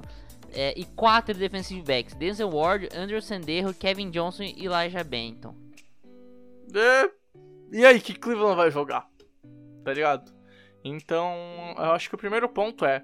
é, o Covid interferiu no jogo de playoffs. O Covid interferiu muito, talvez, no resultado da, da partida.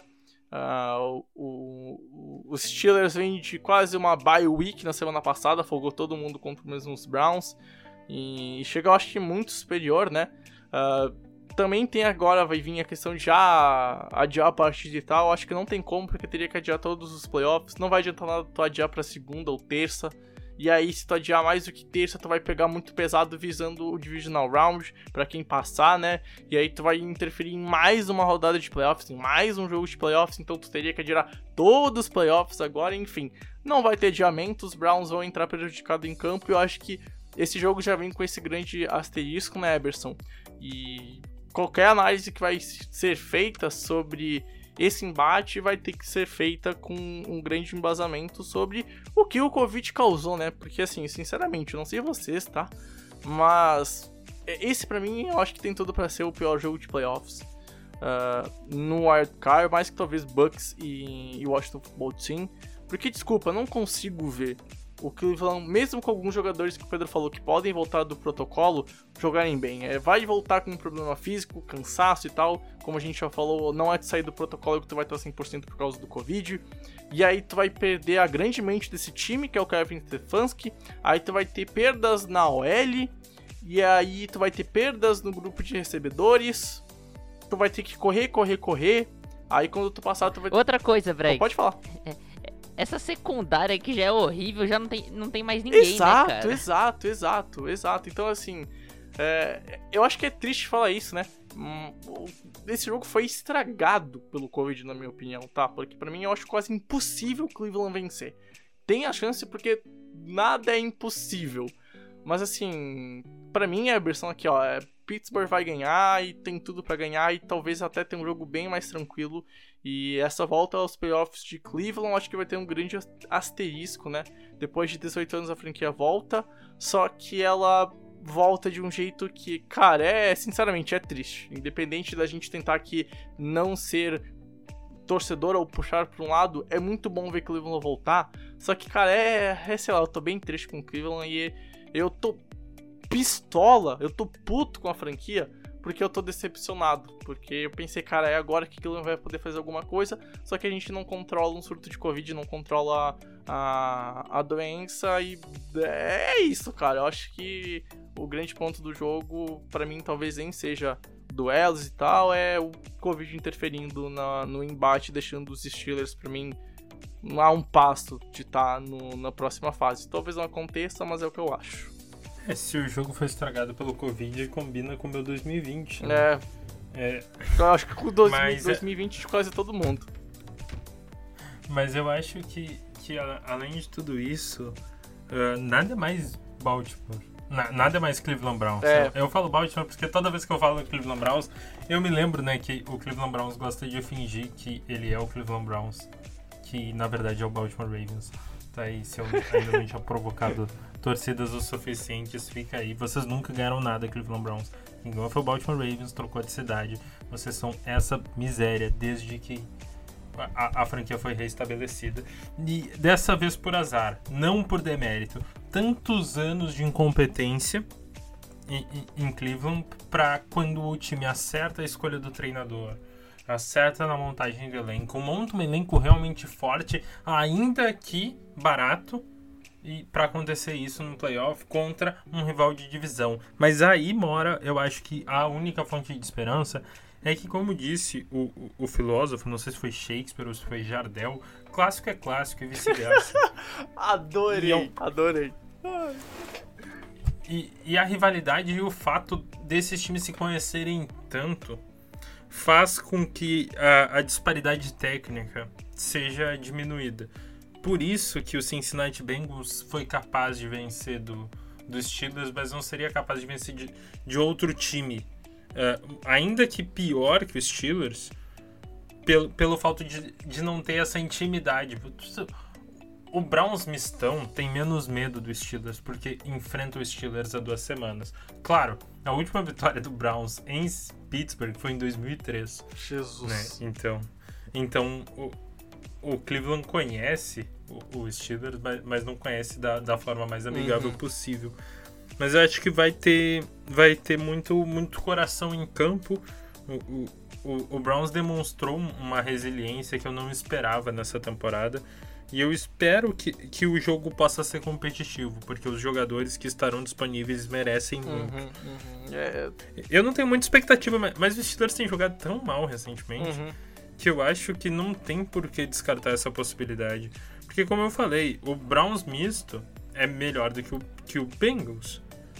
E o Steelers estava lá, com, com Big Ben contra o Bengals. É, é, só que assim, eu tenho, eu tenho muitas dúvidas com a defesa do, de Cleveland e com ela toda cheia de desfalques com Covid, principalmente a, a secundária. Uh, eu fico em dúvidas. Não que os Steelers vai fazer um jogo ofensivo primoroso ou coisa do tipo. Até porque o jogo terrestre é um grave problema dessa franquia e, e, etc e tal. E todo mundo já sabe disso. A gente fala isso semana a semana. Só que, cara, eu acho que vai chegar uma hora com o teu elenco tão inexperiente, todo já remendado em situações de playoffs, que uma defesa que é tão elite como a dos Steelers cara, vai balancear e vai dar a vitória pra franquia. E aí também tem a questão da experiência de playoffs do coach staff, né, do Mike Tomlin, do seu QB, o, o Big Ben. Então, assim, eu acho que aos poucos, por mais que o jogo posta e comece competitivo, eu acho que aos poucos vai ficar claro quem vai ser o, o vencedor, e para mim vai ser os Steelers, e qual vai ser o melhor time em campo. E não só por culpa do Covid, eu acho, eu acho os Steelers um time melhor, eu acho um time mais balanceado, por mais que o ataque seja muito ruim, é, eu acho que o, a defesa da franquia do, do Cleveland chega para esse jogo com tudo que tá acontecendo pior do que o ataque dos Steelers pode atuar. Então, por mais que sejam times que são desbalanceados no geral, eu acho que o Browns é mais desbalanceado para esse jogo do que os Steelers pode ser. Talvez eu esteja errado. Eu quero estar errado para ter um jogo competitivo, mas eu acho que vai acabar tendo aos poucos uma vitória tranquila para os Steelers. Não estou dizendo que vai ser um massacre, longe disso. Mas vai ficar claro e aí talvez por duas posses já no último período qual franquia vai estar tá, vai estar tá à frente. Mas mesmo assim, eu acho que o, Cleveland tem chances, né, Pedro? Não vamos ser só negativos, como o Everson falou, pelos duelos que tem uh, e pelo coração de Cleveland, como ele bem destacou, né? O time tem méritos, né? Cara, o, jogo terrestre, uh, Nick Chubb e, e, o Hunt, mas é, é difícil, pelo menos pra mim eu acho muito difícil. Cara, assim, é, primeiro, assim, eu teria esperança, e eu tinha esperança nos Browns, e mesmo com a crise de Covid, eu teria esperança se o Oliver Vernon não tivesse ah, fora é, da temporada, Essa né? lesão, né? ah, cara. Eu, eu acho que isso, isso prejudica muito, né, cara? Porque assim, você pode não ter secundário, você pode não ter corpo linebackers. Você tendo é, Oliver Vernon e, e, e Miles, Miles Jack, não, desculpa, o, o, o Garrett. Eu sempre. Garrett. Eu, é impressionante. Eu começo a falar Miles, eu sempre confundo. Eu sempre erro o nome, cara. Então, mas assim, é, você tendo Oliver Non e Miles Garrett, é, cara, você consegue infernizar o, time, o ataque adversário. Sem Oliver Non, fica muito foco no Miles Garrett. E, e, assim, cara, eu acho que assim, existe aquele 1% de chance. Como existe em qualquer jogo de NFL, vai ter aquele 1% de chance. Como a gente achava que o, o, os Jets iam terminar 0-16 e terminaram com duas vitórias na temporada, inclusive uma em cima desse Cleveland Browns, tem aquele 1% de chance. E cara, pra mim, aquele 1% de chance responde por Baker, Big Balls, Mayfield. Cara, é, assim, me fala um jogador que tem mais huevos, que tem, que, cara, tem, tenha mais culhão que o Baker Mayfield que eu vou rir na sua cara. Porque, cara, se esse cara, se esse moleque tem um talento, é, é ter culhão, é ter coragem, é uhum. é ter os ovos grandes mesmo. Porque, cara, o moleque bota a bola debaixo do braço e fala, cara, não importa se eu, não, se eu sou ruim, não importa se eu não sei passar a bola, não importa se eu não sei correr, eu vou ganhar. E, cara, ele ganha. É, assim, ele mostra isso e, assim, é, é o maior talento desse moleque. É, é, é, é um negócio que eu admiro nele, é, é muita personalidade. E é aí que mora 1% de chance. Ele cara, é, é, é, o Cleveland, mesmo com todas as lesões, mesmo com todos os desfalques por Covid, mesmo sem seu head coach, ir lá e colocar, sei lá, 40 pontos na defesa dos Steelers. É impossível? Não é. É praticamente. A gente sabe que é praticamente impossível. Mas pode acontecer e mora nesse 1% de chance. Aí, cara, o Baker botar a bola debaixo do braço, é. O Baker dá uma de. de. de, de Justin Fields e, colocar 49 pontos na defesa adversária. É, é, é basicamente isso.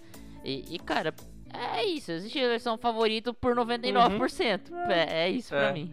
E, e é aquilo. Não que seja uma, uma missão dura, né? Só bater a defesa dos Steelers, né? Que aliás é, é, cai de produção, acho que no final da temporada, tá? Pra mim isso é claro.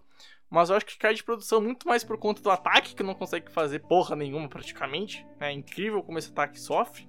Uh, tem jogos que tu conta na mão os drives bons que eles fizeram em numa mão só. Por exemplo, contra os Bengals, é um ou dois drives que a franquia foi bem, porque o resto, meu Deus do céu, no caso no ataque. E aí, obviamente, uma hora a defesa vai cansar e vai cansar no quarto período. Só que é o que a gente falou em, nos últimos 12 minutos nesse podcast, né?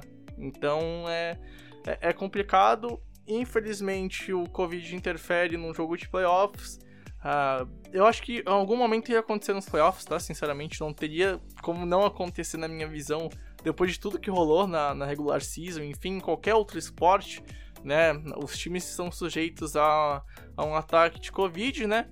E infelizmente, alguém, algum time vai ser prejudicado, tá? E pro torcedor dos Steelers que tá falando que o time prejudicado é os Steelers, pelo amor de Deus, gente. Uh, pô, não.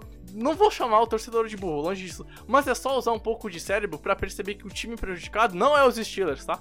Porque é, é muito legal jogar Eu vou com chamar Baltimore. de burro sim, é burro. Meu, é, É muito burro. legal tomar. E, e- Tomar não, né? É muito legal jogar com Baltimore lá com o terceiro QB, com Baltimore com o terceiro running back, cheio de OL reserva, cheio de defensor reserva, como aconteceu. Ah, mas o jogo foi atrasado quarta-feira. Meu irmão, vocês entraram em campo com a vitória na mão, cara. E é o que vai acontecer aqui domingo. Então, antes que alguém fale que o prejudicado os Steelers, pelo amor de Deus, gente. Ah, tá aí, desabafei, gritei um pouco. Precisava tirar do peso, né? ah, do meu coraçãozinho isso. Não que não seja prejudicado por causa de ter o físico e ter que jogar toda semana desde a Week 4. Mas tem time que ano passado, sem Covid, folga na Week 4, tem que jogar da, da semana 5 até a semana 17. Então, enfim, deu, falei, descarreguei. Tá aí a, a minha, a minha sessão psicólogo desse podcast. Então, antes de terminarmos, assim, quem sabe um pouquinho de bom humor, né? Eu vou perguntar pra vocês dois: tem alguma coisa que vocês querem fazer mais de adendo aos playoffs do Red Car? Ou a gente fechou muito bem em uma hora e meia pra seis grandes jogos, espero eu? Eu tenho uma pergunta, na verdade. A gente, foi? tá num, a gente tá num podcast de eliminados. Então eu quero saber É, é, pra quem vocês vão torcer da conferência oposta do time de vocês. o, é, eu vou mandar a real, tá? Eu sei que todo mundo não gosta dos Bucks por N motivos e tal, e a gente sabe que tem um que não deve ser nomeado lá. Mas hoje eu tava fazendo as artes por The Information, eu fiz uma arte do Tom Brady, né, dos seus 40 CDs. Ah, desculpa, cara, o meu coração de quem ama futebol americano e, é, e do meu, do meu ex-time, do meu ex- ex-QB, no caso, né, que deixou meu time, eu não vou conseguir não torcer por Tom Brady pro Bucks, tá? Eu, eu não vou ser torcedor fanático e tal, longe disso. Eu só vou ter aquele sentimento que, cara, assim, se o Tom Brady ganhar o sétimo anel, eu vou ficar tão feliz por ele, de verdade. Mesmo que tem gente que odeia lá nos Bucks. Sei lá, eu amo Tom Brady, Tom Brady me fez amar o esporte, então essa é a minha justificativa pra mim eh, ter um gostinho a mais e especial pelos Bucks lá na NFC. Cara, minha resposta é fácil, fácil, fácil. Whose House, Rams House. É, eu, eu, o único jogo de NFL que eu assisti em loco foi um jogo dos, dos Rams nos playoffs em Los Angeles. É, desde então eu tenho um carinho muito grande pela, pela, pela franquia. E cara, eu e minha casa servimos a Chama McVay e Aaron Donald. Eu não quero nem saber. A minha resposta, ela já foi falada no Twitter, tenho certeza que todos aqui que. Todas as pessoas que me conhecem sabem, né, que eu, eu não sou mais torcedor do, do São Francisco 49ers, estou rescindindo o contrato. Agora eu sou torcedor pessoal de Lamar Jackson e Deshaun Watson. Infelizmente, ainda não criaram uma regra onde o Deshaun Watson possa entrar num time de playoff que não tenha QB. Porque se tivesse essa regra, a gente poderia ter um Deshaun Watson em Washington, um, um Deshaun Watson em Los Angeles, e aí sim teríamos grandes confrontos de playoff. Ele podia ser um, um quarterback coringa, viajante, que a liga contratava e colocava num time que precisava de um quarterback. Ia ser interessante para tirar ele de, de Houston. Quem viu os vídeos dele essa semana realmente deve estar muito triste. Mas como ele não tá nos playoffs, minha torcida é integral para Lamar Jackson, porque eu sou o fundador né, da igreja do lamarismo dos últimos dias, então é o mínimo que eu poderia fazer. E, e fica a ideia sensacional da gente ter um QB ótimo, Coringa, porque é uma vergonha a, a alta. a- porque é uma vergonha a alta administração da NFL ver o talento do Deshaun Watson ser desperdiçado naquela draga chamada Houston, Texas. Parabéns, NFL, por não tentar fazer nada. Fica aí a indignação. E com muito humor, a gente encerra o preview dos seis jogos do Wild Card.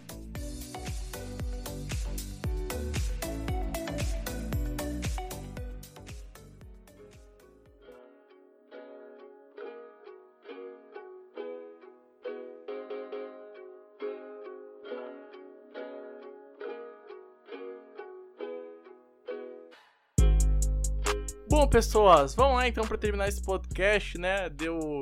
Imaginei que ia dar uma hora e meia, quase acertei, vai dar uma hora e trinta e poucos quebradinhos, mas no, fundo, o que importa é que a gente conseguiu passar, espero eu, né? Uma ótima visão para os jogos de Hardcore, né? Então, cara, Eberson, muito obrigado. Foi um prazer enorme ter estado com você nessa uma hora e pouco. Enfim, sei lá quanto vai dar pós-edição. O que importa, cara, é que eu acho que a gente fez o nosso trabalho e a gente abriu muito bem o- o- os podcasts de playoffs. Agora só basta a gente pegar a nossa cerveja, abrir ela no sábado e a gente parar de ver futebol americano só do domingo à noite, cara. Foi um grande prazer estar com você, amigo Bregs, com você, Japa, você, amigo ouvinte. E vamos de playoffs, são seis jogos maravilhosos. Vamos também de college, que vai acontecer É, é. pertinho. E, e eu e o Japa estamos fechados no bondinho Justin Fields. Ó, eu, eu, vou- eu vou aproveitar, eu já entrei nesse bonde, tá? Alabama não pode ganhar, chega do mal vencendo. Tem que, tem que ter, a, tem que ter o, o herói que não usa capa vencendo jogos, tá? Então, né, fica aí o adendo. E, e, por favor, cara, que a gente tenha um bom, uma- um bom final de college também que acontece na segunda-feira de noite. E quem sabe com o Just Field vencendo pra felicidade do menino Boros BR, que está pistola por causa dos Jaguars não conseguirem talvez a grande chance de selecionar o, o é na, na pick 2, Pedro. Meus pêsames e, de novo, muito obrigado. Mais um EP 193 rumo ao 200, que se tudo der certo vai ser o EP do, do pós-Super Bowl. Com, quem sabe, todos os integrantes do Infocast aqui falando um pouquinho. E a gente tem muita coisa nesses próximos 4, 5 EPs até o EP 200, Japa. Valeu, Bregs, valeu, Eberson. Sempre um prazerzão estar aqui com vocês. Valeu, ouvintes.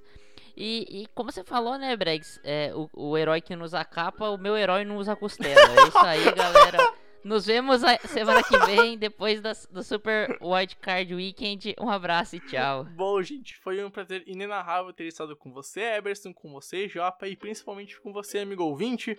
Ajude o The Infocast a crescer, espalhe esse podcast por aí. A gente tem muito trabalho pra fazer até o final da temporada de 2020. Vamos junto, porque agora é playoffs e todo snap pode decidir a partida de futebol americano. Tamo junto, valeu e tchau, tchau!